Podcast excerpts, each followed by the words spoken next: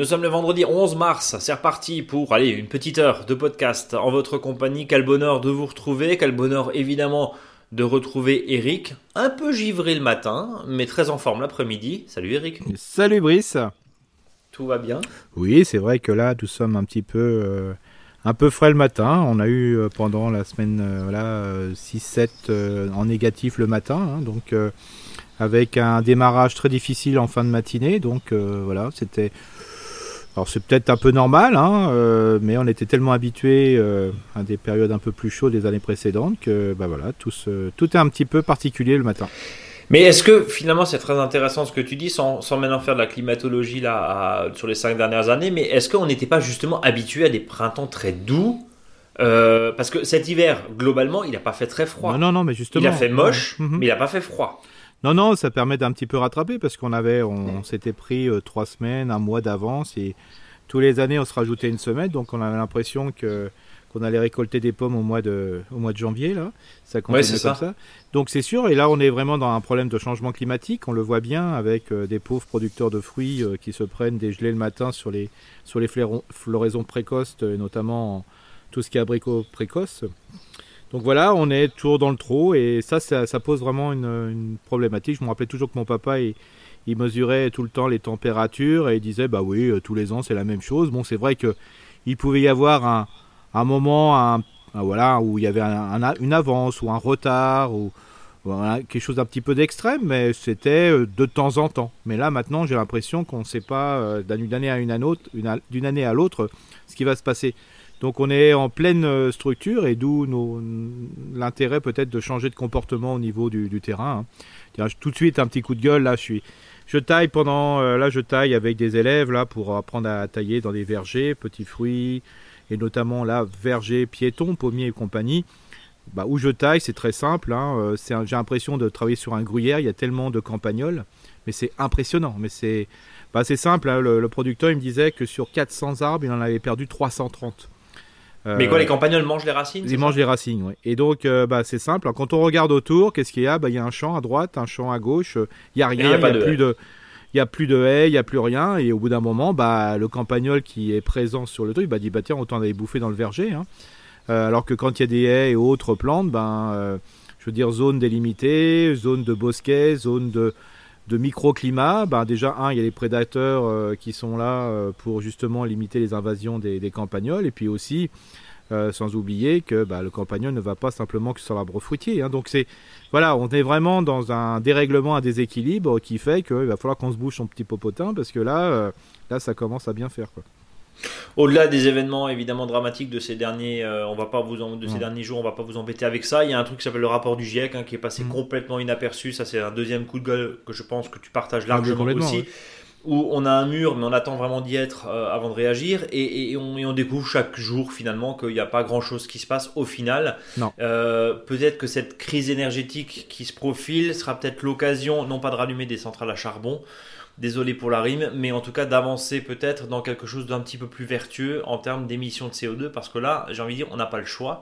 Et euh, le GIEC parle quand même de conséquences graves, mhm. euh, inévitables, irrémédiables, irréversibles. C'est un peu l'histoire de l'humanité là-dedans quand même. Oui, et puis bon, les, tous les événements critiques aujourd'hui qu'on a sur l'humanitaire montrent que euh, monsieur et madame tout le monde a une capacité de faire un effort mais surhumain, de solidarité et autres. Euh, peut-être qu'un jour, euh, la nature et l'environnement, ça sera dans la même dynamique. Donc c'est pour ça qu'il faut être quand même optimiste là-dessus. C'est que quand on veut se bouger, on y arrive. Euh, quand il y a une solidarité, quand il y a une dynamique qui s'installe. Donc malheureusement, c'est toujours quand quand il y a une, vraiment une grosse problématique parce que là, c'est plus là, c'est une atrocité qui se passe humainement.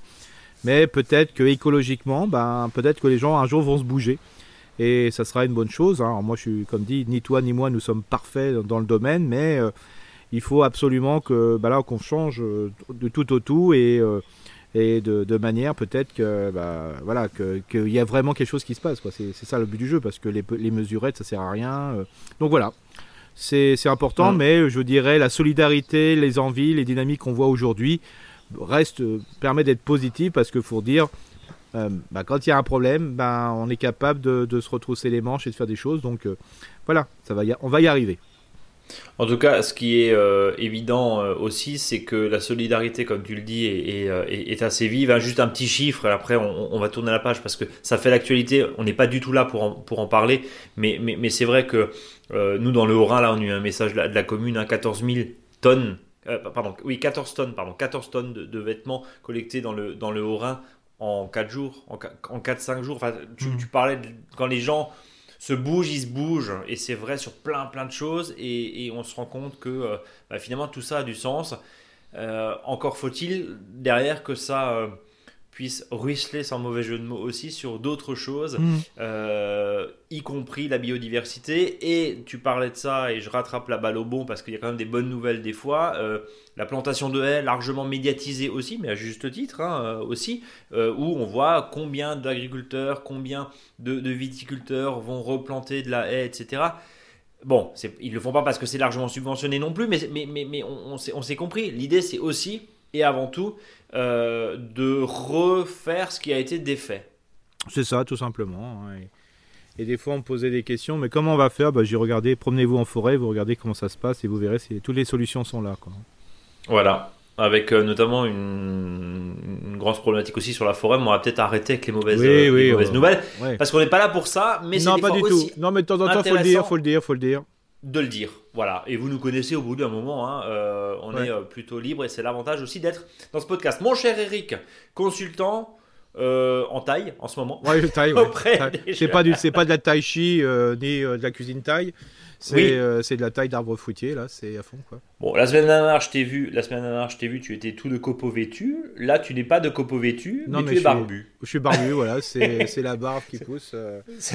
J'essaie de, de, faire un style pour faire fuir les campagnols, mais je sais pas si C'est ça, c'est exactement ça. Eh ben écoute, pourquoi pas On, te mettra peut-être euh, dans un verger, ça fera fuir les campagnols. En attendant, reste avec nous. Euh, tu vas nous présenter le sommaire. Oui, donc tempo au jardin. Là, on est en pleine lune euh, descendante, donc on est vraiment, on travaille avec le sol, les plantations, la taille, le bouturage. Beaucoup, beaucoup, beaucoup de travail. Donc ça, c'est intéressant. Quand on dit travail, plutôt diversité d'activités, c'est mmh. super. Hein. donc et puis bien sûr, au niveau plantation, bah, je me suis dit tiens, si on allait dans l'acidité. Euh, en pensant peut-être aux plantes d'ornement, euh, je dirais plutôt des milieux acides comme les hortensias, les rhodos ou les azalées. Et puis aussi peut-être les petits fruits, hein, des bleuets, où on peut peut-être faire un mélange.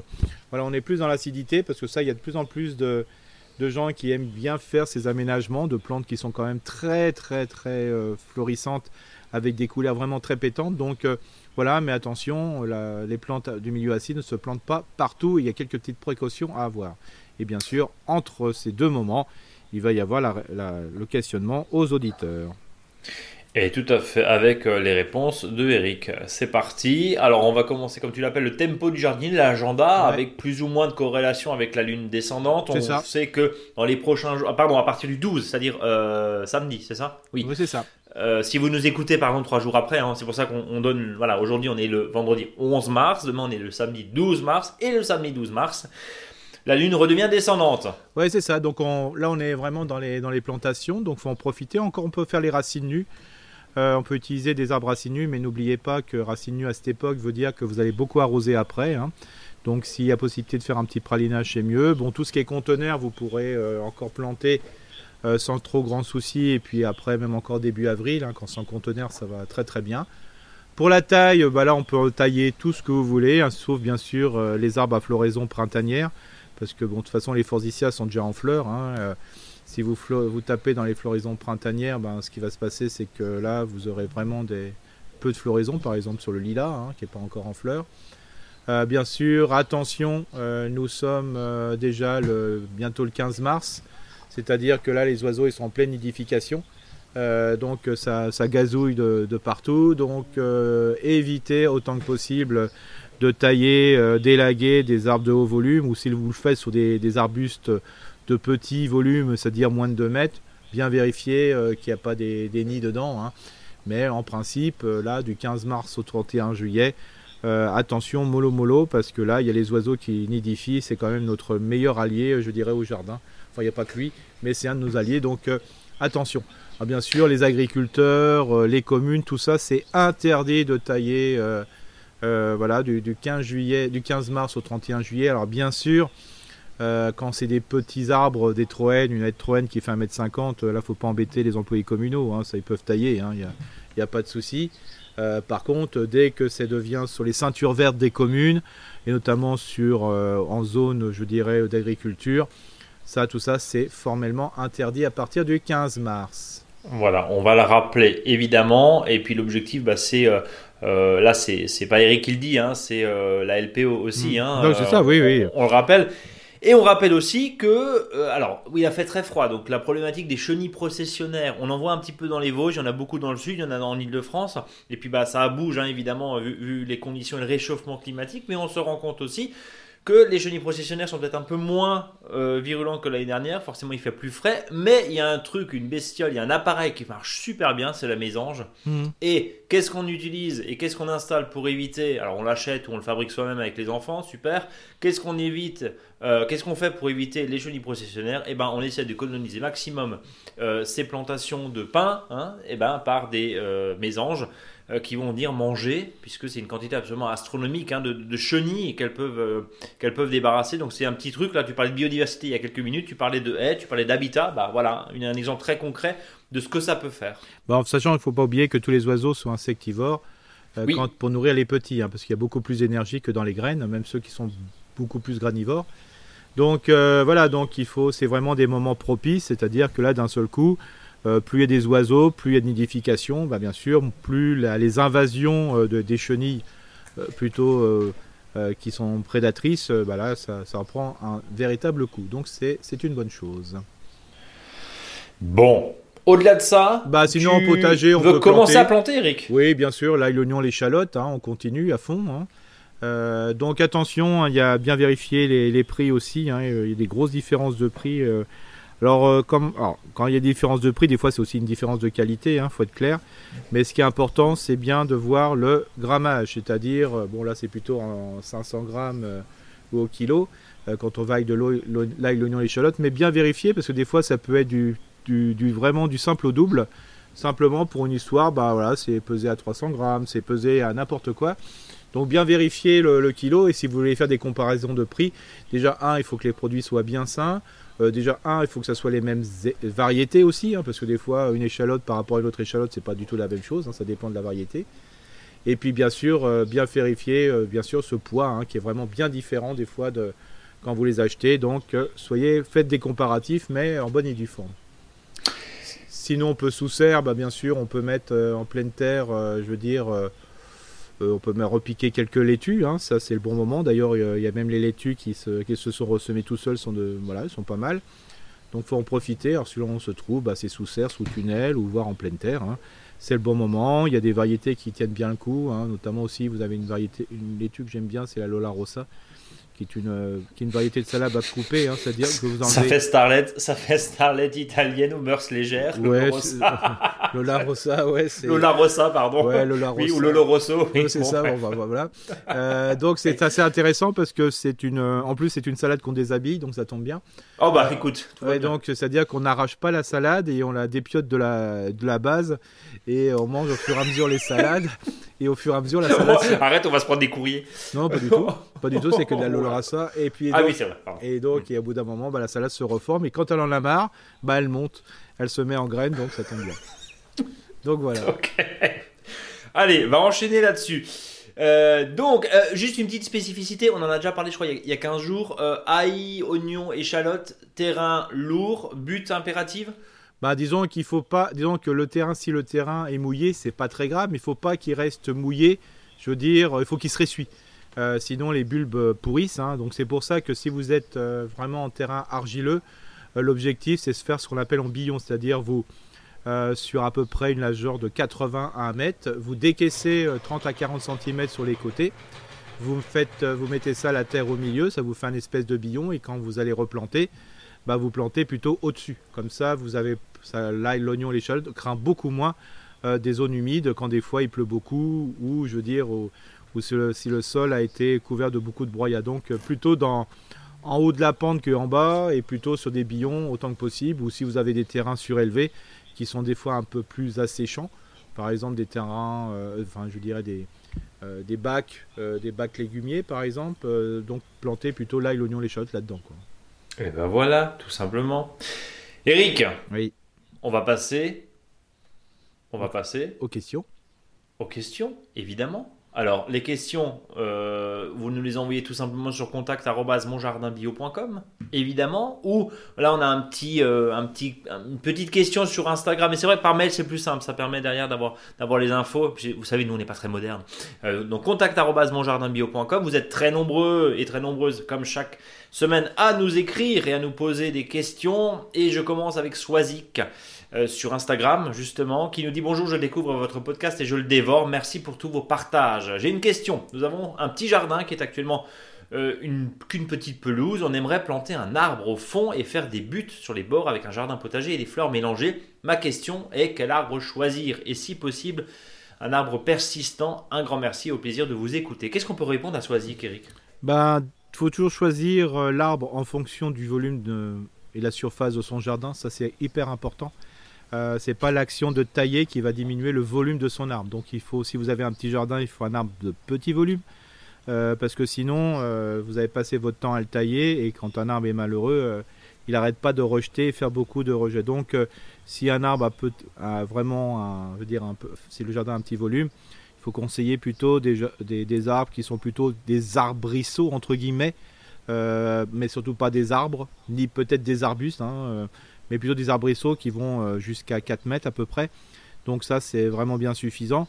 Alors, faut pas oublier que le côté persistant est très intéressant parce qu'on a l'impression d'être toujours euh, tranquille, de ne pas voir au-delà. Mais peut-être que l'hiver, c'est peut-être intéressant si on a le soleil qui passe, de laisser, de laisser passer le soleil. Alors moi, je conseille toujours, euh, voilà, des formes plutôt, euh, des choses à grailler, à manger, hein, comme je dis toujours. Ouais. Euh, donc voilà, ça peut être un, un peu un noisetier qui peut être très sympa, hein, voilà, même parce que le, le- comme le bois est très resserré, ben, même en plein hiver, ben, le- le- la lumière ne passe pas si vite que ça. Euh, si la personne veut quelque chose à tailler, la charmille est super sympa aussi. Mais là, il faut le tailler sans arrêt, trois fois dans l'année. Par contre, les feuilles restent dessus. Euh, donc ça peut être euh, euh, très intéressant, mais pour éviter que la charmille devienne charme, il faut quand même tailler souvent. Et puis pour continuer euh, dans le côté un peu plus nourricier, des fois un cognacier qui peut être très sympa aussi au fond du jardin, parce que c'est un bois qui est tellement joli, en plus ça permet de récupérer vraiment des, Des coins. des, des coins qui sont très bons. Et puis si vous voulez vraiment pas, et un coin dans un coin, c'est quand même pas mal. Et si vous fait. voulez voir quelque Ouais, chose qui est vraiment très simple, voilà, le sureau, euh, qui est une plante qui se cultive très tellement facilement, en choisissant peut-être des voies et des variétés ornementales, c'est-à-dire vous avez des sureaux, des sureaux à feuilles de, à feuilles de, à couleur pourpre, qui peuvent être intéressants. Donc voilà, ça peut être ça. hein. Purple Suro Par contre, si l'auditeur va chez son pépiniériste, il faut absolument qu'il dise voilà, je veux un arbre qui va pas plus de 3 ou 4 mètres de haut à taille adulte. Et non pas par la taille, euh, parce que, en, se- en utilisant le sécateur, parce que sinon, euh, il va passer son temps à tailler. Quoi. car ne l'oublions pas Quand, Quand un arbre, arbre- il est, est grand, il doit être grand. Et quand un arbre doit être grand, il doit être grand. C'est Voilà. ça. On passe à la question, ou plutôt la, la réflexion d'Antoine. Salut les jardiniers, je possède un très beau bac en pierre bleue, un ancien abreuvoir que je souhaite reconvertir en bac à fleurs dans mon jardin. Problème, il n'est pas percé et j'ai peur que le perçage ne fende la pierre qui a déjà pas mal vécu. Est-il vraiment nécessaire de faire un trou de drainage? Je pourrais mettre une épaisseur d'environ 30 cm de terre. Peut-on envisager un autre système avec des pierres ou je pense du, du, du drainage hein, euh, au fond du bac? Sinon, je tente le coup et si tout meurt, ben, je ferai un trou l'année suivante. Qu'est-ce que vous en pensez? Antoine nous écrit de Belgique. Bonjour Antoine. Bah, il faut faire un trou, hein. là, il n'y a pas de solution. Euh, parce que le problème, c'est que si le bac est toujours euh, à la merci de, des pluies, à bout d'un moment, ça va être une piscine. hein. Euh, donc après, on va être dans un sol hydromorphe, c'est-à-dire qu'il y a du mal à respirer, qui va être asphyxiant, et donc les plantes vont, pr- vont prendre vraiment be- beaucoup de soucis. Par contre, c'est sûr que si le bac n'est pas, je dirais, dans une zone qui est peu à la pluie, bah, le fait simplement de mettre un peu de, caillasse au fond, des, briques, voilà, un matériel drainant, ça suffit bien, quoi. Mais par contre, je crains que, que, bah, s'il prend la flotte souvent, bah, ça va se remplir, et là, il y a vraiment asphyxie radiculaire. D'où l'intérêt de pouvoir mettre une zone euh, où l'eau peut s'échapper. Donc attention, cela en fonction. Voilà. Euh, si c'est sous un auvent, pourquoi pas? Voilà. Si c'est en Oui, pleine, ou sur, euh, sur un milieu, sur le long d'un mur qui est plutôt Ouais. à l'abri euh, euh, des vents ou des pluies dominantes, pas mal aussi. Mais c'est ça le gros problème parce que souvent le, plus grosse problématique pour les plantes, c'est souvent le, sol hydromorphe, hein. c'est-à-dire qu'il s'est gorgé d'eau, il ne respire plus et les plantes sont ce qu'on appelle en asphyxie radiculaire. Et là, c'est vraiment le pire. Donc voilà. moi, je, franchement, pour éviter trop, de soucis, je me renseignerai plutôt auprès de personnes qui sont capables de trouver très tranquillement le, la pierre euh, de manière à pouvoir euh, justement utiliser cette solution pour que l'eau puisse euh, partir. Quoi. Et éviter justement de fendre votre abreuvoir, Antoine. Évidemment, avoir peut-être sur un forum de bricolage ou voir une, une technique joliment des petits forêts, à voir comment, comment faire pour éviter la catastrophe, évidemment. On passe à Anne-Sophie qui dit bonjour Eric, bonjour Brice. Tout d'abord, merci pour votre réponse sur mon arbre à papillons. C'était il y a quelques semaines. Hein. Si les boutures que j'ai faites ne semblent pas avoir pris, ça m'a toutefois permis de faire une bonne coupe de printemps à mon arbre. Oh, mais il n'y a pas de problème, hein, ça va marcher. Hein. Le but du layage, je vois pas comment ça peut ne pas marcher. Donc euh, je fous la ah. pression. Là, je fous la pression. Ah bah, Anne-Sophie, pardon, vous avez la pression, effectivement. Euh, alors, je reviens avec vous. Euh, je reviens vers vous plutôt avec plusieurs questions. Alors, elle précise, elle habite à Vitry-sur-Seine, c'est donc en région parisienne, et la terre de son jardin est argileuse. Première question. Il y a trois ans, j'avais fait germer plusieurs pépins de pommes que j'avais plantés. Un a pris, je l'ai planté en pleine terre. Voilà. Que me conseillez-vous? Est-ce que je le laisse pousser tranquillement ou faut-il que je le greffe sur un porte-greffe? Mais dans ce cas, comment je me prends? Comment je m'y prends, pardon? Alors bon, il faut savoir que quand, euh, comme euh, chez le pommier, euh, la fécondation est obligatoirement croisée, c'est-à-dire c'est d'une variété avec une autre variété de pommes qui sont même pas de la même famille souvent. donc bah voilà, c'est peut-être la chance euh, d'avoir quelque chose de bien. C'est ce qu'on appelle un semis de hasard. Hein. D'ailleurs, il y a des variétés. c'est joli. On appelle ça le semis de hasard, hein. c'est-à-dire on ne sait pas d'où ça vient, et c'est simplement parce que la l'harmonie entre le côté féminin et le côté masculin a fait que bah, ça donnait une super belle pomme. Donc euh, le semis de hasard a ses, très bons côtés, ça peut ce qu'on appelle créer des nouvelles variétés. C'est comme ça. Euh, par contre, là, pour l'instant, euh, tant qu'il n'y a pas de fruits, euh, bah, la personne ne veut pas savoir l'auditrice ce que c'est. En plus, il faut savoir que comme c'est issu d'un pépin, ce sont ce qu'on appelle des variétés francs, c'est-à-dire des arbres qui ont la plus grosse vigueur possible. Donc, il va falloir attendre un peu longtemps avant d'avoir des fruits pour savoir exactement si les pommes sont bonnes. Alors, c'est sûr que l'autre solution pour être plus sûr sur la variété, c'est de faire ce qu'on appelle un greffage. Euh, donc ça l'appelle un greffage qu'on doit faire au mois d'avril, donc c'est la bonne période. Mais il, a fallu, il aurait fallu récupérer des greffons euh, au mois de décembre, les mettre au frais, par exemple au frigo, ou mieux encore les mettre au nord d'une maison euh, dans 50 cent à moitié dans, du sable, de manière à pouvoir greffer ce qu'on appelle en couronne, greffer en incrustation, greffer, enfin il y a tous les plein de types de, de greffages possibles. Euh, là, comme ça, dans un podcast, c'est très compliqué d'expliquer comment ça marche, mais ne euh, faut pas oublier que le mois d'avril arrivant, euh, vous avez sûrement dans votre secteur des associations d'arboriculteurs ou de jardiniers qui font ce qu'on appelle des cours de taille et surtout au mois d'avril des cours de greffage. Donc c'est le bon moment peut-être d'aller les voir, comme ça pour apprendre, et vous avez le temps, vous pourrez encore greffer globalement pour l'année 2022-2023. Donc euh, voilà, ne vous prenez pas la tête, vous avez le temps, ou laissez-vous surprendre par ce semi de hasard. Et eh ben voilà, pourquoi pas? C'est beau l'expression semi de hasard. Bah, c'est comme ça quand des fois on ne sait pas d'où ça vient la variété. On appelle ça semi de hasard, je trouve ça joli. Eh ben parfait. On va passer à la troisième, à la deuxième question. Pardon, il y a environ deux ans, un arbre a poussé tout seul dans le fond de mon jardin qui ressemblait à un pêcher. D'ailleurs, les feuilles étaient toutes recroquevillées, rouges je pense qu'il avait la cloque. C'est fait je l'ai transféré à un autre endroit, ce qu'il a bien supporté, je l'ai traité avec une décoction de prêle. Aujourd'hui, je constate qu'il se couvre de feuilles mais qu'il ne fleurit pas. Et elle précise, j'ai un pêcher dans mon jardin que j'ai planté, il est actuellement couvert de fleurs. Alors, est-ce normal? Est-ce qu'un arbre qui peut venir que d'un noyau mais met plusieurs années à fleurir ou est-ce qu'il est stérile? Non, non, pas du tout. C'est simplement parce que euh, comme euh, il a été transplanté, peut-être euh, peut-être rabattu à ce moment-là, je ne sais pas. Hein. En tout cas, pour l'instant, il fait du bois. Il fait du bois. ne faut pas oublier. Et donc cette année, comme il aura fait du bois, du bois et uniquement du bois, c'est pas mal parce que ça permet de faire les charpentières, ce qu'on appelle les axes qui vont permettre la, production de rameaux, les chiffons, ce qu'on appelle de rameaux fruitiers dessus. Donc il ne faut pas se leurrer. Si, enfin, faut pas avoir peur. Si cette année il n'y a que du bois, l'année prochaine il y aura des, rameaux qui vont venir dessus. Donc cette année, en 2022, Et ces rameaux 2022 seront couverts de fruits pour 2023. Donc, pas de panique, c'est ça l'idée? C'est ça, ouais. Surtout pas de taille ni rien, laissez pousser, vous verrez. Automatiquement, il y aura euh, des nouvelles, euh, nouvelles pousses. Et il faut savoir que c'est le, bois de l'année d'avant qui se couvre de fleurs. Donc, c'est-à-dire que le bois de 2022 va se couvrir de fleurs en 2023. Bon, ça c'est fait. Troisième question. J'ai un amandier, je sais c'était très ambitieux au nord de la Loire d'espérer des amandes, mais bon, euh, il est couvert de fleurs tous les ans, il se couvre d'amandes et l'année dernière j'ai bien réussi à avoir 3 ou 4 amandes à maturité, il grandit bien, plus que je ne pensais même. Comment me conseillez-vous de le tailler ou, me conseillez-vous d'ailleurs de, le tailler pour lui donner un maximum de chance euh, de produire des amandes ou faut-il le laisser euh, prendre de l'ampleur? Bah, comme dit l'amandier, bah, ce que je conseillerais, c'est de, jouer sur deux niveaux à la fois le côté ornemental et le côté fruitier.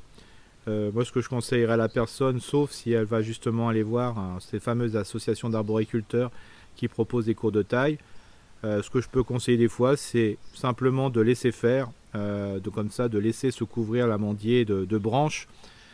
Si par exemple il y a des branches qui sont malades et qu'on repère plutôt quand ils sont en feuilles, hein, c'est-à-dire plutôt de la période de mai à septembre, donc là je conseille l'auditrice de les supprimer complètement euh, ces branches. Comme ça, ça évite la prolifération de la maladie, notamment par exemple du monilia ou moniliose qui, mhm. infecte les, arbres. Euh, en plus, euh, s'il y a vraiment des si elle taille beaucoup dedans, il va y avoir beaucoup de gourmands. Allez, pareil pour l'histoire du semi du hasard, parce que je sens qu'on peut rester dans cette, dynamique-là, parce que comme l'auditrice a récupéré un péché qui a poussé tout seul, allez, laissez-vous faire et laissez pousser tout seul, vous verrez. Vous êtes sûr que l'arbre sera équilibré et que vous aurez des, beaux fruits. Anne-Sophie avait du nez, puisque elle avait du flair, comme on dit, puisque c'est exactement le sujet du jour. Hein. Elle termine son message par enfin j'ai acheté des bulbes d'ail, d'oignon, même si pour l'ail ça n'a rien donné l'année dernière compte tenu, je pense, de la lourdeur de ma terre et de l'été pluvieux. Je veux réessayer cette année. Quand me conseillez-vous de les planter en pleine terre? Quels conseils pouvez-vous me donner pour donner un maximum de chance à ces cultures avec une terre argileuse? On en a parlé tout à l'heure, mais petite piqûre de rappel, Eric bah, Plutôt planter en l'air et bien sûr, euh, quand vous prenez de l'ail, plutôt l'ail de printemps. Euh, si vous avez un terrain argileux, bah, des fois l'ail ne passe pas l'hiver du tout, hein, donc mieux vaut le faire euh, au printemps, même s'il y a plus de retard que sur l'ail d'automne. Euh, donc le mettre en hauteur, bien séparer, je dirais, faire des bonnes des rangs qui soient pas trop serrés, que ce soit sur le rang ou l'entre-rang. donc ça c'est important. Et plutôt bien sûr en hauteur et ça posera aucun souci. Voire, moi je conseille aussi, c'est de laisser quelques ailles euh, dans le sol. Et comme ça, tous les ans, elle a de l'ail qui repousse au même endroit. Elle peut même manger les feuilles. Moi, c'est ce que je fais hein, aussi. Euh, comme ça, elle n'a pas forcément du bulbe, entre guillemets, mais elle a aussi des feuilles qui ont un goût d'ail qui sont très sympas. L'ail frais, justement. L'idée, c'est de le manger un petit peu. Euh, en Allemagne, par exemple, en Allemagne, il y a vraiment une grande. voilà, on en vend très, de très bonne heure. Hein. On laisse les bulbes dans le sol et puis on a, on a de l'ail comme ça. On peut voilà, c'est des plantes qui ont un goût, enfin les feuilles ont plutôt un goût d'ail. On mange tout l'ensemble de la, du tube, enfin de la plante hein, avant que le, que le bulbe se forme et je trouve ça vraiment très très sympa quoi. Ça fait un peu de l'ail perpétuel. De l'ail perpétuel effectivement euh, qu'on voit de plus en plus. Hein. ça a l'air aussi un petit peu à la, à la, je sais pas si on peut parler de mode, mais en tout cas voilà. Mm. Euh, Anne-Sophie, qui comme tous et toutes avait euh, répondu hein, et envoyé pardon, plutôt un, mail pour avoir sa réponse sur contact.monjardinbio.com. Allez, on passe à la question de Virginia qui habite en région parisienne et qui nous dit toujours et encore merci pour votre duo si sympathique. Je vous avais posé une question mi-août 2021 au sujet de mes brocolis semis en mars planté en avril-mai et qui ne daignait pas fleurir. Moi, je m'en souviens. La réponse d'Eric avait été plutôt optimiste, à juste titre, puisque j'ai eu le bonheur il y a quelques jours d'apercevoir les premières têtes violettes après des mois et des mois de patience. Mhm. Oh, oh, oh. Mhm. Euh, Il s'agit de la variété Early Purple. Ah, c'est super ça. Je pense que c'est un brocoli à jet. Mhm. J'ai donc une dizaine de pieds qui vont de 30 cm à plus d'un mètre de hauteur et qui se parent petit à petit de magnifiques petites têtes violettes. La question qui se pose maintenant est de savoir à quel stade les cueillir avant qu'ils deviennent immangeables. Dois-je apporter un soin particulier, compost, engrais, arrosage, pour que les têtes grossissent? Merci encore à vous deux et particulièrement à Eric, oui moi je vais partir, hein, sans lequel je n'aurais pas patienté aussi longtemps. Euh, voilà, euh, Virginia, je vais vous laisser en tête à tête avec Eric qui vous répond la chose suivante. bah là, pour les, les, brocolis, bien sûr, ça ne sera pas des brocolis énormes. C'est-à-dire que dès, dès que l'auditrice voit les, les, têtes se former, c'est-à-dire juste avant l'explosion en floraison, il faut les couper. quoi. Donc euh, là, il n'y a pas de souci. Et ils sont forcément, euh, je veux dire, consommables. Hein. Euh, donc il n'y a pas de souci, mais ça va se parer de 1000 petites têtes là. Et donc il faut les prendre petites. là, vous les mangez, voilà, vous les passez, je dirais, un peu à la vapeur. puis c'est vraiment délicieux. quoi. Euh, pas de compost, pas d'engrais, pas Non, rien du tout, rien du tout, rien du tout, rien du tout. On, laisse faire. Hein. tout ce qui est azote, c'est un anti-floraison. Hein, donc, euh, enfin, c'est pas. Je dis peut-être des bêtises en disant ça, mais, mais je dis, c'est plus on va mettre à manger, je dirais, de l'azote, plus ça va pousser. Donc, autant de, calmer euh, plutôt avec un phosphore-potassium, c'est-à-dire tranquillement. Et puis le déchet, qu'elle, enfin, la plante qu'elle ne mangera pas servira de déchet comme un, comme un engrais vert, et donc ça sera vraiment super pour le sol.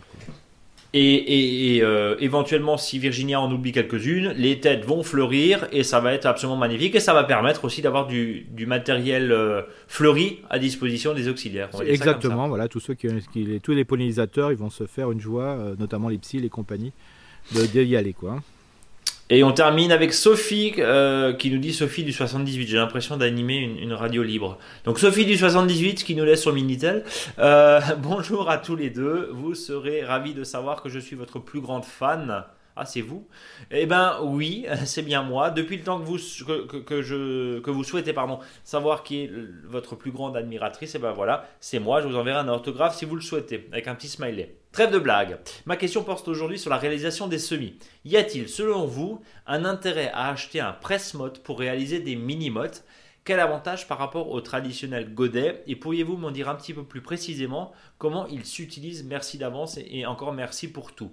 Alors juste avant de te laisser la parole, Eric, euh, nous on en vend beaucoup, beaucoup, beaucoup, beaucoup, beaucoup, beaucoup. Moi perso, je l'utilise pas. Mhm. Eric, je sais pas si toi tu en utilises. Non, pas spécialement. C'est quand on quand même on fait beaucoup. Hein. C'est ça, c'est intéressant quand on fait quand on, a beaucoup de plantes en mini-motte, hein, qu'on prépare beaucoup à l'avance. Hein. Euh, ça remplace euh, complètement bah, les, plaques de semis, tout simplement. Mhm. C'est ça. qu'on des plaques de semis, donc on n'a pas de plaques de semis. C'est une question de d'habitude. Alors c'est sûr que la plaque de semis, sont des avantages c'est qu'il va falloir faire sortir la petite motte euh, de voilà de, de, la, plaque. de la plaque alors que quand on a euh, carrément euh, voilà une zone comme ça qu'on a compressée bah, comme ça on peut, on peut le mettre directement en pleine terre il suffit de juste avant de l'hydrater et on le plante tel quel parce que vous avez à ce moment là le maximum de compost donc c'est pas mal hein, mais moi, je n'utilise pas non plus, hein, parce que j'ai par habitude d'utiliser des plaques de semis, ou des godets, ou des pots, ou, enfin tout ça. Mais c'est vraiment très très bien. Hein. Euh, par contre, il faut, trouver une il faut trouver une solution pour que de bien garder euh, justement euh, les mini-mottes pour pas qu'elles se cassent. Hein. Donc c'est c'est difficile des fois de le faire avec son propre compost. Il faut quand même avoir un, un matériel qui soit assez homogène pour pouvoir le faire. Quoi. Euh, donc à, tester pour, euh, pour avancer, voilà, c'est une question de place. C'est un article qui coûte entre une trentaine d'euros et à peu près 40 euros. Après, c'est à voir effectivement selon, selon votre utilisation. Les godets euh, consomment plus de terre par définition hein, que les mini-modes, c'est logique. donc après, c'est aussi une consommation. Si on peut remplir ces godets de compost fait chez soi, bah, ça coûte pas grand-chose. S'il faut acheter du terreau pour remplir les, pour remplir les godets, bah, ça coûte un peu plus hmm. cher, forcément. Ceux qui l'utilisent m'ont déjà dit, parce que moi je l'utilise pas, donc je peux pas avoir vraiment un retour euh, objectif. en toute transparence. Ouais, c'est ça, mais on m'a dit il faut quand même. C'est dommage, hein, parce que pour notre plus grande fan, elle va être déçue, Eric. Je sais, mais voilà. Euh, dans la mini-motte, euh, il faut savoir qu'il faut quand même un, substrat homogène. Hein. c'est ça le principe. Bon. Par contre, ça permet aussi de mélanger aussi des engrais organiques avec complètement. C'est beaucoup des fois plus simple et vous faites un bon mélange avec des engrais organiques et puis vous, ça vous permet d'avoir quelque chose d'intéressant. Puis après, il y a la petite place pour mettre la petite graine qui va très très bien. Donc euh, c'est vraiment. Euh, mais peut-être que je vais peut-être me lancer, peut-être grâce à Sophie, euh, je vais peut-être y penser pour voir ce que voilà, pour imaginer ce qu'on peut faire. Quoi. Bah pourquoi pas tester. Tiens, c'est pas comme si tu m'avais dit que tu avais un emploi du temps absolument, absolument débordant. Allez, on passe au dossier de la semaine euh, qui va parler des hortensias, des rhododendrons, des azalées et des bleuets. Euh, tu nous as dit un sol acide. Eric, c'est quoi un sol acide? Alors, question très bête, pardonne-moi, mais c'est quoi un sol acide? On, entend souvent acide, terre de bruyère, c'est ça? Oui, c'est un peu ça, c'est-à-dire que c'est des sols. Euh, un sol neutre, c'est entre 6, 5 et 7 au niveau du pH. Hein. voilà, donc c'est important. Surtout ça, on peut le tester en, utilisant des bandelettes voilà, qu'on peut trouver chez le pharmacien. Euh, donc euh, on peut l'utiliser donc pour voir si on Chez a nous aussi hein. oui oui, sur la maison.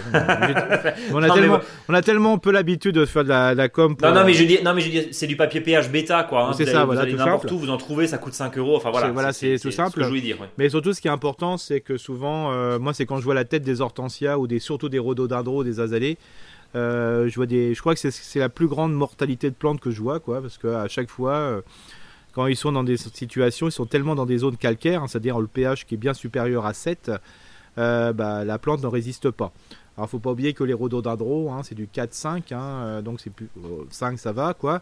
Bon, ça peut se satisfaire de terrain un tout petit peu moins acide, mais, ça ne marche pas. Alors, souvent, les gens qui ont des beaux hortensias, ils se trouvent où? Bah, Tout simplement dans, leur dans, leur maison, je dirais à l'extérieur, dans une zone un peu coincée, souvent entre l'escalier, euh, le mur qui est un petit peu euh, au nord, euh, mais pas en plein sud, tout simplement parce que la terre qui est autour ne rentre pas en contact avec les hortensias, hein. c'est presque de la plantation hors sol. Et le fait de mettre une terre qui est, qui est plutôt acide, comme la terre de bruyère, bah, elle, conserve bien son acidité. Mais si on fait un simple trou qui est des fois une ou deux fois la, la grandeur du conteneur, parce que souvent ça s'achète en conteneur, et on met de la terre de bruyère dans un terrain qui est calcaire, au bout d'un moment, bah, la, terre de bruyère devient calcaire, entre guillemets, et la plante se sent pas bien, et elle ne va pas bouger de son pot. En plus, il ne faut pas oublier que toutes ces plantes euh, euh, azalées, rhodo qu'on va acheter, euh, restent souvent en pot assez longtemps, parce que même des fois, nous, on met des fois peut-être un an avant de les replanter, quelque part, et donc ça forme des chignons. Euh, dans, le, dans le conteneur. Et quand on va repiquer le, pot, bah, euh, qu'est-ce qui va se passer? Bah, Les racines sont toutes entortillées. Alors là, en plus, ça permet de. Ça augmente encore le côté euh, je vais pas chercher autre chose que, le, que la grandeur du, pot que j'avais avant. Quoi. Donc quand on va mettre des azalées, des rhodos et compagnie, il faut absolument de la terre de bruyère et une quantité qui correspond à 4, 5, 6 fois le volume du conteneur que l'on a, pour que en plus la plante puisse trouver son aise par la suite. Si vous avez un terrain qui est calcaire, vous n'avez pas d'autre solution que de bâcher, hein, c'est-à-dire vous faites un trou, un très grand trou entre guillemets, vous bâchez l'intérieur, donc euh, vous tabissez votre trou d'une bâche, vous faites un peu de trou dedans pour justement pour éviter le problème euh, que l'eau s'accumule dedans et au bout d'un moment vous avez, une, vous avez un bassin plutôt qu'un trou. Et puis bien sûr vous remplissez ça de terre de bruyère. Vous mettez votre plante à bon niveau, hein, sans trop l'enterrer, hein, pour que le, niveau du pot soit bien au niveau de, la surface du trou. Et puis après, euh, d'année en année, il faut apporter des aiguilles de pin, des aiguilles de sapin en 10, 15, 20 cm, de manière à améliorer, je dirais, l'acidité du sol, parce que là on en met en grosse quantité, et en plus c'est très joli, mais sinon vous n'avez pas de solution. Mais, mais c'est la question que j'avais posée parce que quand tu dis c'est quoi un sol acide, c'est un sol qui est fortement coniféré, pardon. C'est ça, voilà, par exemple. Mais quand on voit par mais, exemple. Mais t'as pas d'aiguille, tu fais comment, Eric? Bah là, il y a que de la terre de bruyère, il hein, n'y a pas de souci. Hein. Oui, tu es obligé d'acheter des sacs, ça veut ah dire bah, ça. Ah oui, on peut pas faire autrement. Hein. Surtout ne, pas en prendre en forêt, c'est formellement interdit. Hein. Oui, oui, bien sûr. Non, mais ah, bien sûr, euh, on a tous des coins de Bretagne qu'on connaît où il y a plein d'hortensias, ou des coins du Piémont où il y avait un sol, euh, je veux dire, un sol ancien, euh, granitique, où là c'est très acide. Bien sûr, là ça pousse tout seul, les hortensias et tout ça, des rhodos aussi. Mais il faut pas oublier que ça, c'est. Ouais, des rhodos. Non, j'admirais la. J'admirais. Pardon. Non, non, mais il faut, il faut simplement euh, pas oublier que c'est la, nature du sol là qui est vraiment très importante, comme les bruyères. Hein. Euh, pour avoir des jolies bruyères, euh, voilà, de, voilà, qui sont bien foncées au niveau du vert et puis aussi de la, de la couleur. Bah, il faut simplement une terre qui soit vraiment très, très, très acide. Hein. C'est ça le but du jeu. Quoi. J'ai une question, ça veut dire, amoureux de la Bretagne que nous sommes, ça veut dire que en Bretagne, forcément, c'est un sol qui est très acide, on mhm. est d'accord. Il y a un peu de granit aussi. Hein, tout ce qui est un peu massif ancien, il n'y a pas trop de soucis. quoi. Ouais, donc non, mais c'est pour ça en fait que les rhododendrons s'y plaisent tellement, c'est ça. Oui, alors bien sûr, ça, c'est pas bon sur toute la Bretagne, mais dans certains secteurs. Oui, dans certains secteurs. Tout ce qui est toutes les landes à bruyère, bah bien sûr que là, quand on a une maison, une maison sur lande à bruyère, bah ça, c'est génial, quoi. Hein, ça pousse tout seul, quoi.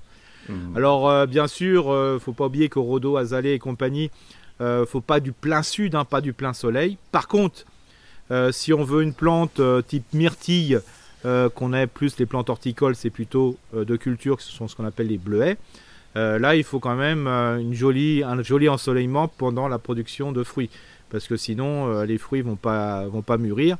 Donc, si vous mettez des bleuets, hein, ce qu'on appelle les myrtilles cultivées, qui n'ont rien à voir au niveau du goût que les myrtilles sauvages, hein, c'est pas du tout le même fruit. Hein. c'est comme l'histoire des ronces sans épines ou avec épines, hein, c'est pas du tout la, même chose. Mais c'est un autre fruit qui est très agréable.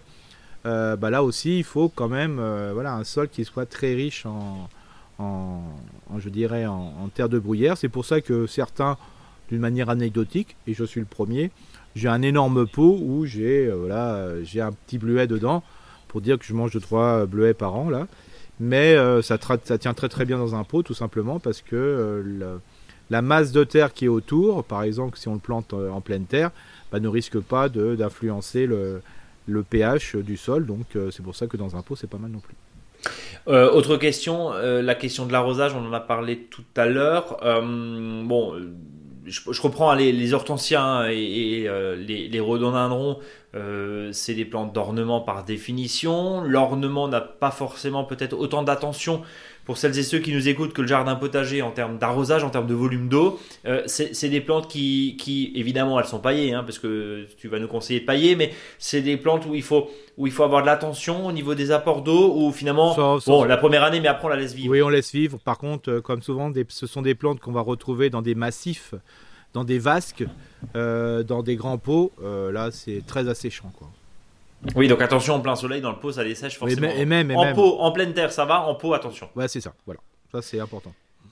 Euh, Eric, tu m'avais, euh, quand on a commencé à travailler ensemble, tu m'avais appris à tailler l'hortensia. Oui.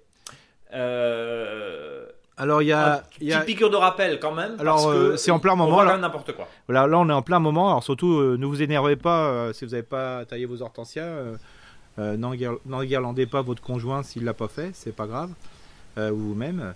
Euh, faut pas oublier que l'hortensia euh, se taille, euh, je dirais, jusqu'à fin mars, quand on l'a en pleine terre, tout simplement parce que mieux vaut attendre que les grosses gelées passent, hein, parce que les, grosses, les, fleurs qui sont desséchées au-dessus bah, protègent des coups de froid. Donc ça, c'est quand même intéressant. Donc maintenant, vous pouvez presque y aller sans souci, comme la taille des rosiers d'ailleurs, on le fait au même moment. Alors qu'est-ce qu'on fait? Alors surtout l'hortensia, j'ai des hortensias mais ils fleurissent jamais, bah, c'est normal parce qu'ils sont toujours abattus à ras.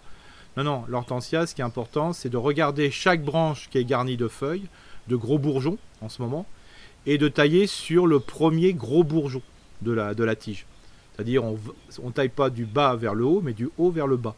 Et donc, euh, quand on descend la tige, bah, on a le plus beau gros bourgeon, hop, on taille dessus, et ainsi de suite. Voire même, si on a des tiges qui sont couvertes que de gros bourgeons, bah, laissez cette tige couverte de gros bourgeons sans la rabattre. Comme ça, vous avez un hortensia qui a un pied euh, avec des rameaux de différentes hauteurs. Et là, vous êtes sûr d'avoir des fleurs exceptionnelles. Quoi. Donc, euh, vous prenez pas la tête là-dessus. Euh, ne, surtout ne pas tout tailler à ras, d'enlever bien ce qui est desséché. Les, si vous avez des fleurs qui sont un peu jaunissantes, des feuilles qui sont un peu jaunissantes, ça peut dire qu'il y a un petit peu de calcaire dans le sol, voilà. Mais ça peut arriver. Il faut, rajouter, faut rajouter de l'épine, c'est ça? Oui, il faut mettre beaucoup des. Ne mettez pas du chelate de fer, hein, ça sert pas à grand chose, ça coûte cher mmh. et euh, voilà, ça va simplement mettre une espèce de, euh, de, pansement au problème du sol, donc ça sert absolument à rien. Donc par contre, euh, taillez votre entensa d'une manière complètement faux folle, des petits, des grandes, voilà, et c'est sur les plus belles feuilles. Quoi. On varie les hauteurs. C'est ça, comme le rosier. Euh, Eric, on, a un autre point. Euh, on, parlait de miam il y a un instant, comme tu dis, hein, le miam, l'alimentation, la nourriture, le, compost. Du coup, si je comprends bien, le compost sur de l'hortensia, ça sert pas à grand chose. Ah bah si si, c'est bon. Hein, Ou si on peut quand même. Oui, c'est ça parce que le, ce qui c'est intéressant, c'est parce que le compost est un peu plus et acidifiant quand même. Hein, c'est une terre qui, euh, qui est, c'est un matériel qui est un peu acidifiant, donc compost et puis après couvrir de feuilles, c'est impeccable quoi. Ou couvert d'épines au mieux. Voilà, bien sûr, des aiguilles de pin, c'est mieux. Et j'invite aussi les auditeurs et les auditrices euh, par rapport aux fleurs qui sont coupées des hortensias. Euh, ça, vous pouvez les mettre par exemple euh, entre vos pieds de fraisier.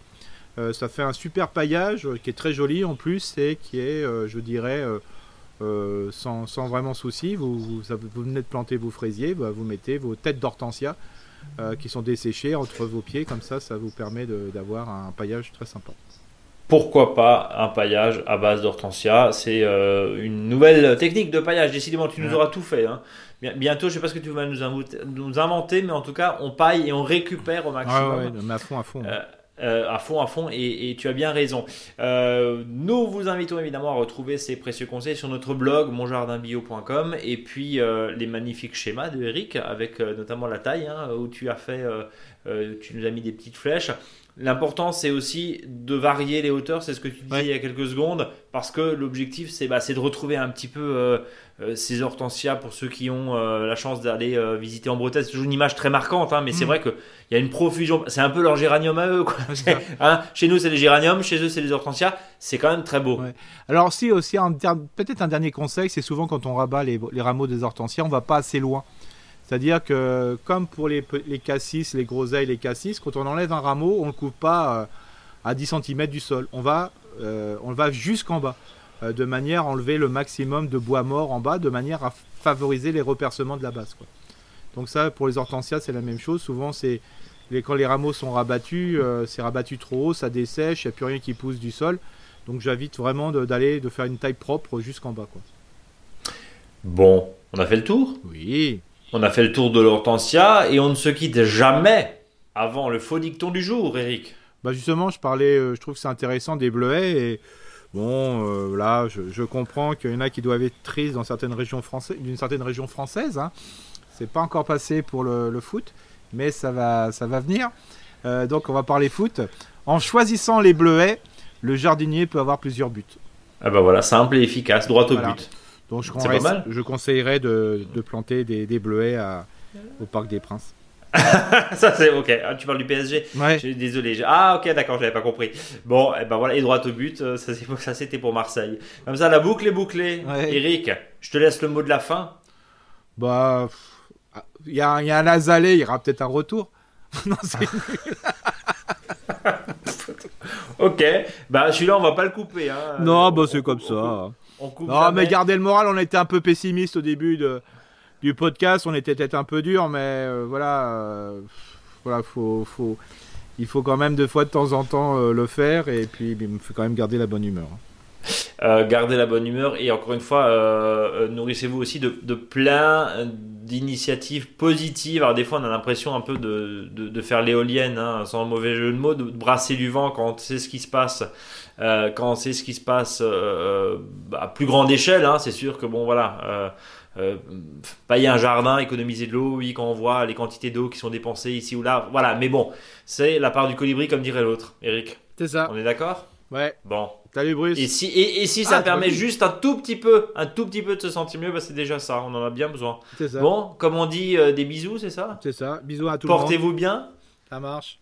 À la semaine prochaine. Allez, salut tout le monde. salut. salut à tous.